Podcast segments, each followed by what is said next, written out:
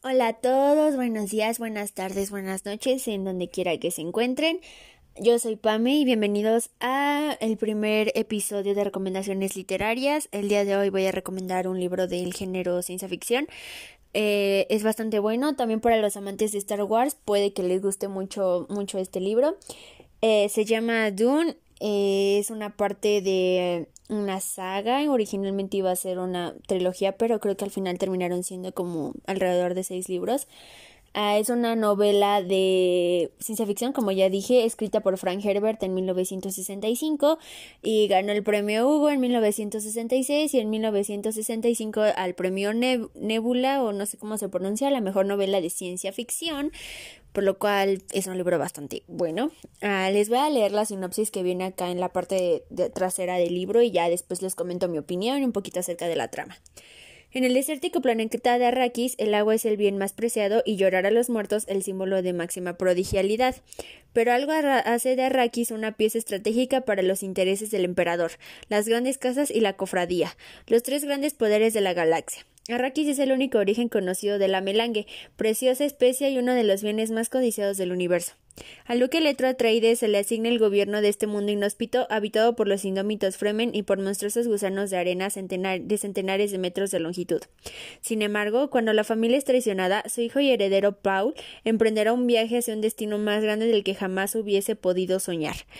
Mm, es un libro que yo, sinceramente, ya lo empecé a leer porque me enteré de que va a salir un remake de una película porque ya tiene una película antes dirigida por David Lynch, pero este año va a salir una dirigida por Denis Villeneuve y como protagonista tiene a Timothy Chalamet que me encanta, es un actor genial. Yo lo empecé a leer porque pues vi el tráiler y dije, oh, vamos a ver si tiene el libro y me enteré de que sí tenía el libro, entonces inmediatamente dije, wow, lo quiero.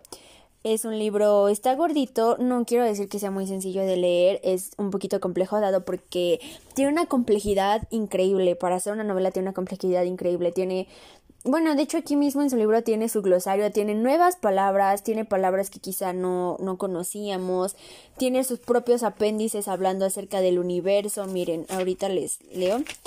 Tiene el apéndice de la ecología de Dune, la religión de Dune e informe sobre motivos y propósitos de la Bene Gesserit algo que me pasó y fue muy chistoso es que yo, yo no había revisado el libro y pues no me había dado cuenta de que tenía un glosario, nada más sabía que tenía los apéndices y pues lo leí así y no entendía muchas cosas, entonces ya después me llegó un, rayo de luz y lo leí pues ahora entiendo más cosas. El libro en sí tiene, bueno, la edición de bolsillo tiene alrededor de 780 páginas, por eso les digo que está un poquito gordito. Y se divide en tres libros, el libro se divide en tres libros y es Dun, Muad'Dib y El Profeta. Está muy bueno. Tiene frases súper interesantes, me dejó pasmada la cantidad de cosas que reflexionas porque no solo es reflexión a nivel futurista, sino es lo que estamos haciendo ahorita con la humanidad.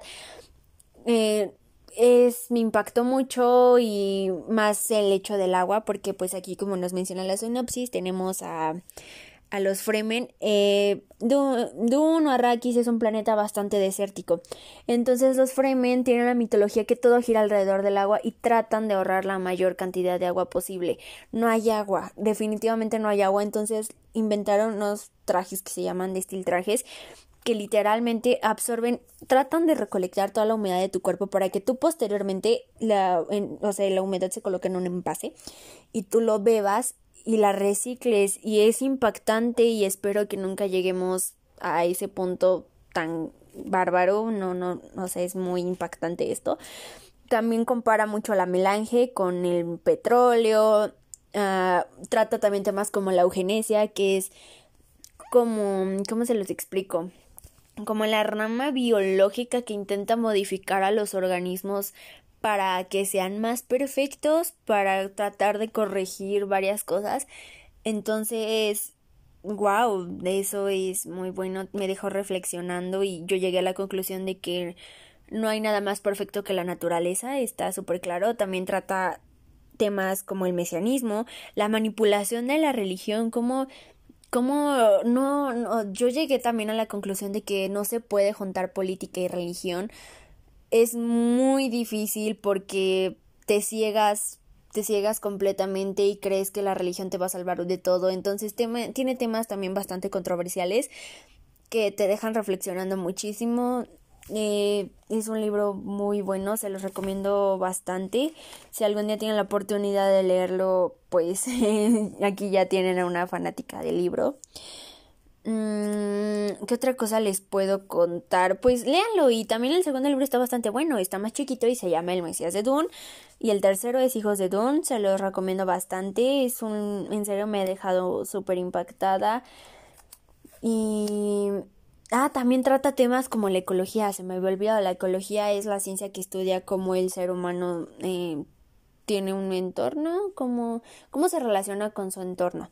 Y pues también porque hay un ecólogo que se llama Liet Kynes que mm, trata como de corregir el problema de Arrakis del desierto y mm, vaya, me impresiona cómo ahorran agua. Para ellos en serio llorar es llorar es súper extraño y dar, por eso en la sinopsis dice dar agua al muerto es símbolo de respeto, si lloras es símbolo de respeto, incluso dice algo así como el agua pertenece a la tribu y literal si te mueres te sacan todo el agua, dejan el cuerpo lo más seco que se pueda porque el agua pertenece a la tribu. Y bueno, nada más les dejo esta frase que me gusta mucho. En todas las cosas hay un ritmo que forma parte de nuestro universo. Hay simetría, elegancia y gracia cualidades a las que se acoge el verdadero artista. Uno puede encontrarlo en la sucesión de las estaciones, en la forma en que la arena se desplaza sobre una cresta, en las ramas de un arbusto creosota o en el diseño de sus hojas. Intentamos copiar dicho ritmo para nuestras vidas y nuestra sociedad. Buscamos la medida, la cadencia y el movimiento que reconfortan. Sin embargo, sabemos que el peligro acecha al descubrir la perfección definitiva. Está claro que este ritmo definitivo tiene una propiedad invariable. Una perfección así todo conduce a la muerte.